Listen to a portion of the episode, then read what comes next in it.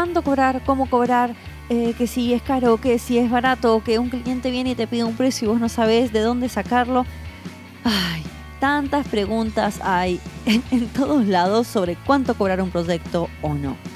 Y en el episodio del día de hoy se nos ocurrió hablar un poquito sobre una de las soluciones más comunes que te ofrecen cuando, nada, te haces esta pregunta o se la haces a alguien. Y es el tema de los tarifarios freelance. ¿Realmente sirven o es mejor dedicarte a otra cosa? Nosotros te vamos a contar qué es lo bueno y lo malo que estamos viendo y nuestra opinión sobre los mismos. Así que, nada, ¿lo escuchamos? Tarifarios. Los tarifarios son... Voy a tratar de no de, de dar mi opinión hasta el final del, del podcast del día de hoy, del episodio del día de hoy, pero pongamos que los tarifarios son y punto. Existen dentro del mundillo freelance y hay gente que los ama, hay gente que los odia, pero la realidad es que están ahí, están todo el tiempo dando vueltas. Y encima de todos los colores, sabores y tamaños que puedan existir.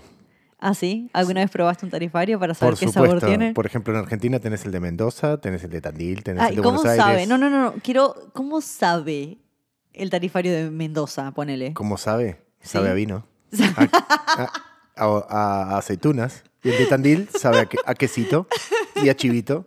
Todo es comida con vos. Todo es comida, todo se puede hacer paralelismos con comida, pero no nos vayamos del tema. Hay diferentes tipos de tarifarios en todos lados. Es cierto. A vos. ¿Qué te parece? No, no, es que no. A ver, también. La opinión al final. No, no, no, no. La opinión viene al final. Ahora, em, a ver, para abrir un poco el tema, definamos qué es un tarifario. Porque estamos hablando de tarifario y la gente, mucha gente no sabe qué es un tarifario. Y eso a veces me sorprende porque es algo muy común en todo lo que es la cuestión eh, freelance y de, mm, nada, eh, emprendedorismo. No existe esa palabra. ¿Emprendedorismo? No existe. ¿Cómo que no existe? No existe. Bueno, no, no puede ser de, de que no exista. La voy a googlear a la palabra esta, Ok, ¿vale? dale. Googleala un poquito para que veas que esa palabra emprendedorismo no existe. Pero bueno, volviendo un poquito para... Nos encanta irnos por las ramas.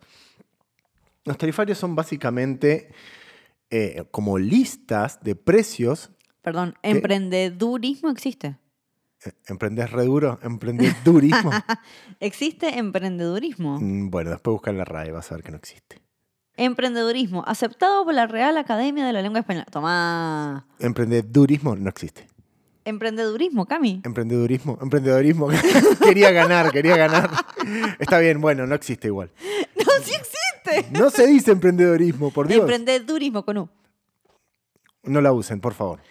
Háganme caso a mí. Dale, volver a los tarifarios, por favor. Bueno, para, me distraes a la gente. Eh, No, básicamente, vos te traigo. un tarifario es básicamente una lista de precios que tiene una, no sé, ¿rama? No, no es rama.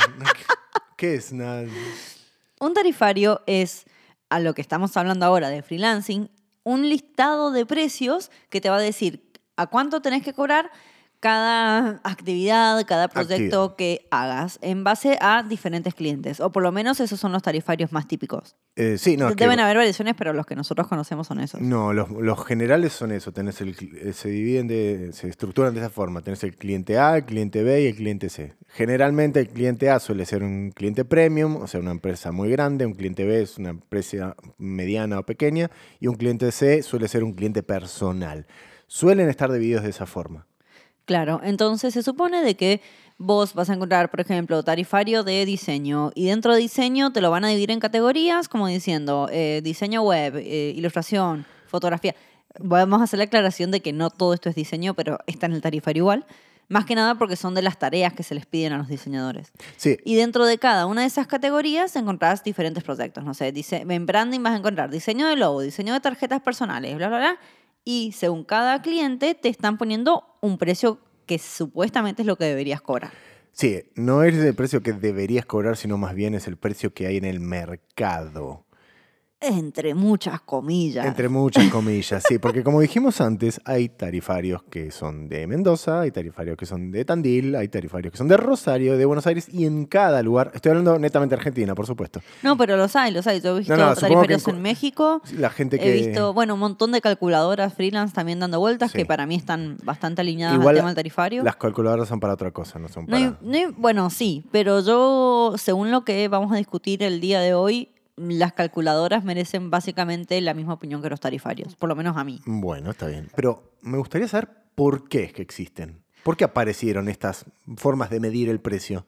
Los tarifarios, para mí, esto es totalmente, lo estamos asumiendo, no es que hayamos investigado mucho antes sobre el, el por qué, la razón de ser, pero nacen como una respuesta a una realidad de lo que es ser freelancer, que es que no existen límites fijos de precios dentro de lo que es una práctica de profesional independiente. Ajá. No hay techos como no hay suelos. Bueno, sí, obviamente, siempre No. puedes hacer las cosas gratis y ese sería el suelo, pero no es que hay algo que te diga, vos como freelancer sí o sí tenés que cobrar esto y esto y esto. Entonces, cuando de repente te ves entre la espada y la pared en una situación donde tenés que sí o sí poner un precio a tu trabajo, no sabes por dónde arrancar.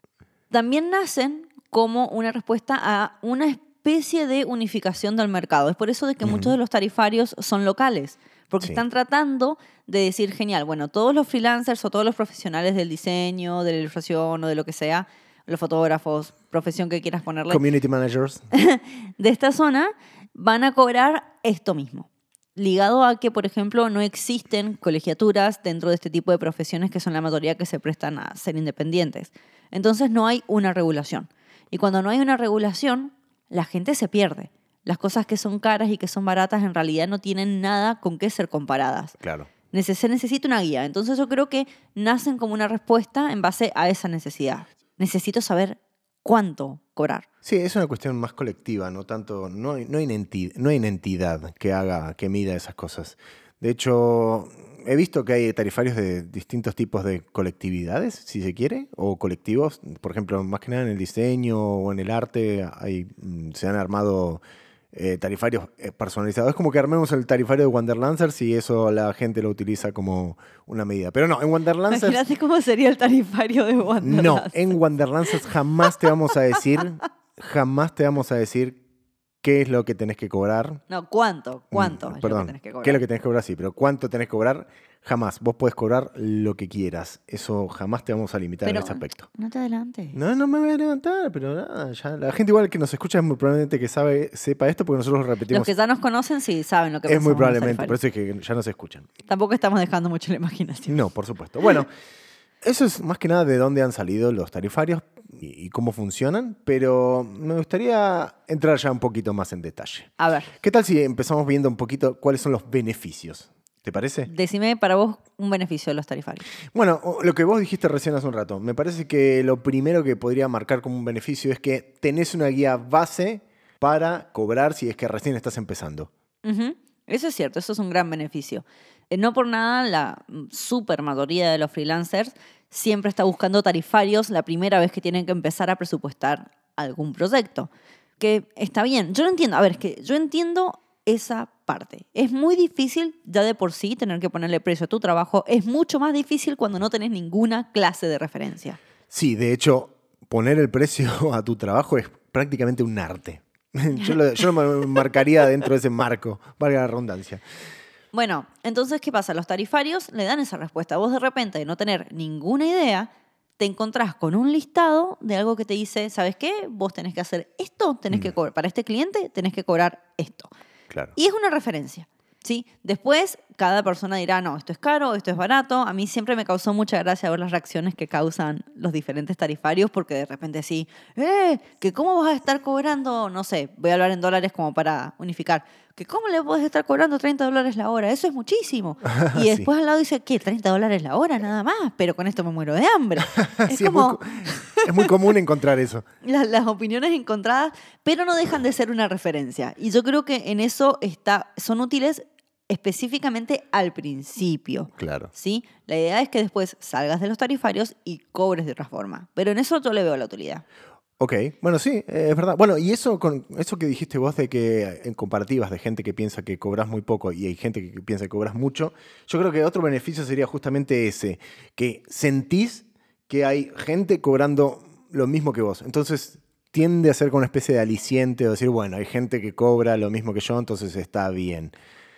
Eso se llama prueba social. Claro. Cuando vos ves que hay un grupo de gente grande haciendo lo mismo que vos, te convences de que lo que estás haciendo está bien. ¿sí? Claro. No, es, no es, es- es un truquito que es mentirse a sí Eh, mismo. ¿cómo- no cómo- siempre es la- garantía de que las cosas estén bien. ¿Cómo es la frase esa de consuelo? eh, Eh, ay, mal de muchos consuelo de Eso, tontos. mal de muchos consuelo de tontos. Por favor, no estamos diciendo que seas un tonto o una tonta, nada que ver. Pero si hay, si hay prueba social, Es eso, es como que decís, bueno, si todo el mundo lo está haciendo es porque no está mal. Es Claro, de esa manera en que claro. se llegan a las convenciones o a esto de decir, genial, si nos ponemos de acuerdo cobramos todos, claro. básicamente. si no, No digas, no digas la no, otra no voy a decir nada, no, no voy, a- no voy a decir nada.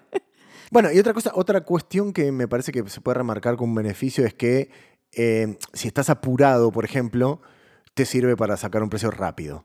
Bueno, sí. Para, tener una medición, no para sacar un precio. Decir, bueno, no sé cuánto cobrar. Bueno, me fijo rápido, listo, y le mando al cliente un presupuesto. Aunque deberíamos remarcar que vos jamás deberías mandar un presupuesto rápido. Por supuesto. Deberías analizarlo y ver qué necesita el cliente, pero eso es una charla para otro momento. Exactamente. En realidad, ahí sí la parte interesante es que si de casualidad cae un proyecto en el que vos no tenés ninguna clase de experiencia, que estás haciendo otro tipo de cosas y demás, y decís, no, para poner un ejemplo, yo me dedico a hacer branding, todo lo que sea logo, lo que sea este, papelería, lo que sea impreso y sé yo, y de repente me cae una edición de video. Ujú. Yo digo, ¿y a esto cómo, cómo se cobra edición de video? Claro. Vas, buscas en el tarifario, considerando que va a ser una vez cada muerte de obispo, o sea, una vez muy de vez en cuando, y decís, bueno, bárbaro, acá tengo un precio, y no te detenés mucho más pensándolo como un presupuesto de aquellas cosas que sí tenés más información para poner el precio correcto. Claro. Entonces, eso también podríamos ponerlo como un beneficio. Sí, A los que nos están escuchando, si se les ocurre algún otro beneficio más, estaría buenísimo que vayan a wanderlances.com barra blog, busquen el blog post correspondiente a este episodio y nos los dejen en los comentarios, porque siempre que sacamos este tema se arma debate y nos encanta. Así que, que queremos escuchar las opiniones positivas. sí, todo el mundo a la gresca. Que entre a, a debatir y a opinar porque es una de las cosas más interesantes y divertidas que hay en nuestra comunidad. Bueno, esos son los beneficios. Y los que no- ya nos Los escuchan... que se nos ocurrieron a nosotros. Eh, a eso iba. Eh, a los que ya nos escuchan, o nos escucharon o nos han visto hablar, saben que nosotros no estamos muy a favor de estas cuestiones, entonces nos gusta rantear más que de lo que, de, de lo que marcar beneficios. Así que vamos un poco con los contras. Ahora sí me voy a remangar Mira, un poco. mira, mira, si le, le vieran la cara, se empezó a reír, le empezaron a brillar los ojitos. Ay, bueno. Bueno, a ver, empecemos con las contras. La primera contra que yo le veo es que son, suelen ser o son arbitrarios. Eh, eh, básicamente quiere decir que están basados en requerimientos de otras personas o de otras empresas, por decirlo de una forma. Sí, ese para mí creo que es de los peores, de las peores contras que tienen. Porque básicamente, nada, es un número que vos, freelancer, que lo ves desde afuera, no tenés, no, no tiene, no tiene sentido. O sea, ¿de dónde salió ese número? ¿En relación a qué? En eh, es. Sí, no, no tiene sentido. Bueno, por eso es arbitrario, está sujeto a cualquier cosa. O sea, a ver, si vos ves que algo sale un precio que vos no estás dispuesto a cobrar, por ejemplo, no sé, supongamos que vos cobras 15 dólares la hora, o no, más alto, cobras 30 dólares la hora, porque con eso vos cubrís tus costos, cubrís tus costos de vivienda, de, no sé, de, de transporte, de comida, de todo lo que tenés que pagar. Y te dicen que no, que vos tenés que cobrar 15 dólares la hora porque eso es lo que cobra el mercado, entre comillas. Y a vos no te sirve. Entonces, esos precios están armados en base a unos requerimientos que, en los requerimientos del mercado, y a vos no te sirven. es que ni siquiera, es que, a ver, es que están ni siquiera a son los cosa. requerimientos del mercado. Bueno. Porque están tratando, están, es, el mercado es algo dinámico. Vamos a poner un poquito teórico. El mercado es algo dinámico y se basa en el equilibrio entre la oferta y la demanda. ¿sí? La oferta y la demanda, además, cuando lo pasás a lo que es caso a caso, es decir, entre cada cliente que llega a tu puerta, va a modificar lo que esa persona necesita y lo que esa persona y las consecuencias del problema de esa persona van a diferir según sus condiciones particulares. Entonces, estos tarifarios te simplifican todas esas variables de, en tres, que cliente grande, cliente medio y cliente chico. Ajá. Y no, no tiene ninguna clase de sentido. Entonces, uno no puede decir, este cliente le voy a cobrar tanto porque me lo está diciendo un tarifario. Porque ahí es donde el freelancer se encuentra con un verdadero problema, que es que tiene que justificar sus tarifas. Y vos no le podés ir a un cliente a decirle, ah, no, yo te estoy cobrando 60 dólares la hora porque me lo dijo un tarifario que encontré en internet. no, no funciona de esa forma. Claro, bueno, otro de, los, de las contras que le veo a esto de, de los tarifarios es que como vos no tenés cómo justificar tus precios, perdés la capacidad de negociación, o sea, se negocia para abajo. No, no sé si es que se negocia para abajo o que es muy fácil que un cliente, cuando llegue la hora de la negociación y te diga, no, eso es muy caro, eso es muy barato, eso es lo que sea, vos no puedas, no, no tenés las armas para justificar tu precio, entonces el cliente viene y te va a decir, no, eso es muy caro, eso es muy barato, y vos no vas a tener de dónde agarrarte, porque el cliente te va a decir, es muy caro. Ah, sí, pero me lo dice el tarifario, eh, eh, no tiene sentido. En vez, en cambio, si vos hubieras hecho todo un trabajo, que es el que nosotros siempre decimos que hay que hacer, de averiguar los costos, los beneficios y demás, de las cosas que va a tener tu cliente, ahí te cambia. Porque vos le vas a poder llegar a decir a un cliente, no, mira, en realidad yo te estoy cobrando esto porque tus costos son A, B y C y vas a ganar C, D y D. Claro, bueno. mal, mal, Bueno, o sea, bueno, ¿ves? por, eso, por eso decía que en realidad se tiende a eh, competir con los precios hacia abajo, porque justamente competís por precio y no por valor, como vos dijiste. Entonces la tendencia que el- no, no, va- no es muy, va a ser muy difícil que encuentres un cliente que te diga, ay, no, bueno, sí te voy a pagar mucho más, sin que vos justifiques los precios. O sea, sin que vos digas, bueno, Claro, no estás haciendo un proceso de venta con el precio también, que es una de las herramientas. por eso dije que para abajo todos los clientes van a venir y te van a decir, o es muy caro, o no te puedo pagar, o te van a tratar de tirar siempre el precio para abajo. El cliente siempre va a tirar el precio para abajo. No, eso, eso Si no- vos no justificás Ahí tu valor, Eh, importante aclaración. sí, aún así siempre va a haber resistencia. Ah, ponele. Bueno, y otro- otra de las contras en base a todo esto que podemos llegar a concluir es que es limitante, básicamente porque no te da lugar a crecer como negocio. Bueno, digamos que este ya me se me acaba de ocurrir una más. Bueno, agregalo, agregalo. Pero básicamente Este- es eso, como, como te limita, te pone límites, te va a decir, bueno, vos vas a ganar 3 mil dólares por este trabajo y vos querés ganar 6 mil para escalar tu negocio, no te lo va a permitir. Es una de las grandes, grandes contras. Son súper limitantes. Incluso, por- bueno, el ejemplo que habíamos dicho antes, uno que diga de que el tarifario te pone 30 dólares la hora y vos querés cobrar 60, es lo mismo. Ajá. Eh, así como no los podés justificar para la parte de abajo, tampoco se pueden justificar para la parte de arriba. O sea, ¿quién sos vos, tarifario, para decirme lo que yo tengo que cobrar? ¿quién sos vos, Eh, ¿Quién eh? sos vos? Eh, no está bueno y está genial tener eso muy presente cuando se usa el tarifario. Es por eso de que yo creo que son útiles dependiendo de la etapa en la que esté el freelancer. Ajá. Si estás recién empezando, y a esto me refiero en el primer mes, o sea, no el primer año, el primer mes, válete un tarifario. Pero después, inmediatamente empecé a aprender cómo cobrar de otra forma. Sí, por supuesto. Cuando estás en una edad temprana en tipo peón, estás, Tipo cu- peón. estás cultivando la tierra y tratando de perseguir a las ovejas, está perfecto. Pero ya cuando te convertís en un guerrero y tenés que ir a la academia de Wanderlands, por ejemplo, ya se convierte en otra cosa. Bueno, es que y lo- la otra contra está muy relacionada a esto, porque no es limitante solamente en precios, sino que te limita en tu posicionamiento como profesional independiente. Ah. ¿A qué me refiero con esto? Como ya dijimos al principio, la gran mayoría de los tarifarios está puesto tipo lista, Ujú. por categoría y por tipo de proyecto general, que haces branding, que haces web, lo que sea. Ujú. Pero eso significa de que sos un commodity. Te ponen en una posición de un freelancer mercancía. Claro, ¿sí? Sos una persona que por 500 palabras que va a escribir te va a cobrar, no sé, 10 dólares. claro. No tengo ni idea si ese es el precio, No, no sorry los importa. Es un- copywriters, es un pero este es, un ejemplo. Ah, un- mataste vez- un copywriter. Sí. En vez de decir, wow, yo soy una persona que te va a estar dando una solución para tu empresa, que vas a ganar a tal cosa, tal cosa, tal cosa, no, simplemente estás cobrando por las palabras. Claro. Y entonces el cliente te dice, ah, genial, yo no necesito 500, necesito 300. Por Claro. ejemplo, ¿cuánto me cobras? Claro, sacame dos párrafos. Claro, no tiene ninguna clase de sentido eso. Bueno, espero que se esté entendiendo este concepto. Entonces es limitante en cuanto al valor de lo que podés cobrar y en cuanto a lo que podés crecer en tu propio negocio. ¿sí? A ver, los freelancers que son exitosos jamás se presentan como freelancers y no se reducen aquellas cosas que entregan a los entregables. Es decir, no se reducen a yo te voy a dar un logo, yo te voy a dar un sitio web. Claro. Se venden de otras maneras, son consultores más que otra cosa. Y los tarifarios te hacen pensar en que vos siempre vas a intercambiar una habilidad fuera del contexto de las consecuencias que va a tener eso para el negocio de tu cliente Claro. y, por lo tanto, para el valor que va a generar tu trabajo. Muy bien, perfecto. Bueno, me gustó, me gustó ese- esa, ese- esa cuarta, esa cuarta contra. Creo que hay más, Pero en general estas es- son las que nosotros tenemos como, como cosas que no nos gustan. Idem de los positivos, si se te ocurren negativos, anda a wanderlancers.com barra blog al post correspondiente de este episodio y ponelo en los comentarios. O sea, como, como dijiste, Gresca. Como todo el mundo la gresca. La gresca es la pelea. Pero bueno, como, como te habrás dado cuenta, seguramente nosotros no estamos muy a favor. Somos un tanto transparentes, Un poco ¿no? tra- nosotros somos bastante sinceros en ese aspecto. No estamos muy a favor de esto. Es porque para nosotros son más negativos que positivos los tarifarios. Básicamente porque hablamos de que puntualmente eh, terminás compitiendo por precio y no por valor. Y nosotros somos fieles seguidores o fieles creyentes de que uno tiene que poner todo su expertise, todo lo que sabe en pos del cliente y dar valor. Exactamente. Hay un solo caso que sé que los tarifarios funcionan bien. ¿En cuál?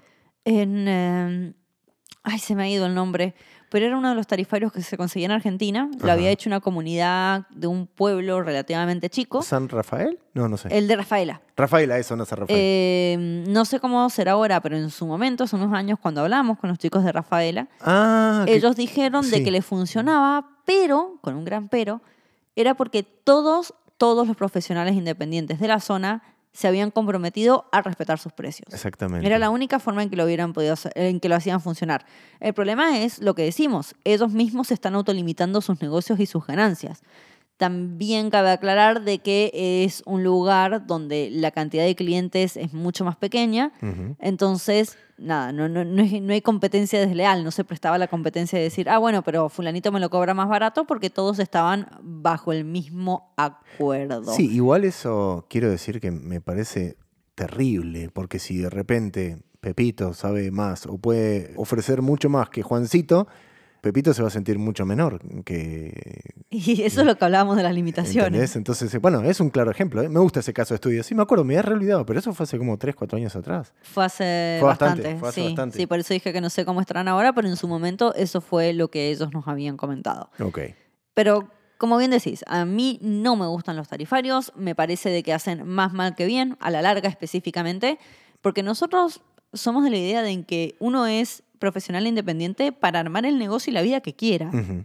Y es como muy estúpido decir, yo voy a hacer las cosas bajo mis propias reglas, pero me voy a limitar del listado de precios arbitrario que me dice un tercero que no conozco ni me conoce. Es como, ¿ah? no tiene mucha, muchos pies ni cabeza Sí, pensar no, por de esa favor, forma. no sigan estos tarifarios. Vamos, vamos a ser sinceros. No sigan estos tarifarios porque son nocivos. Son nocivos porque te destruyen a vos.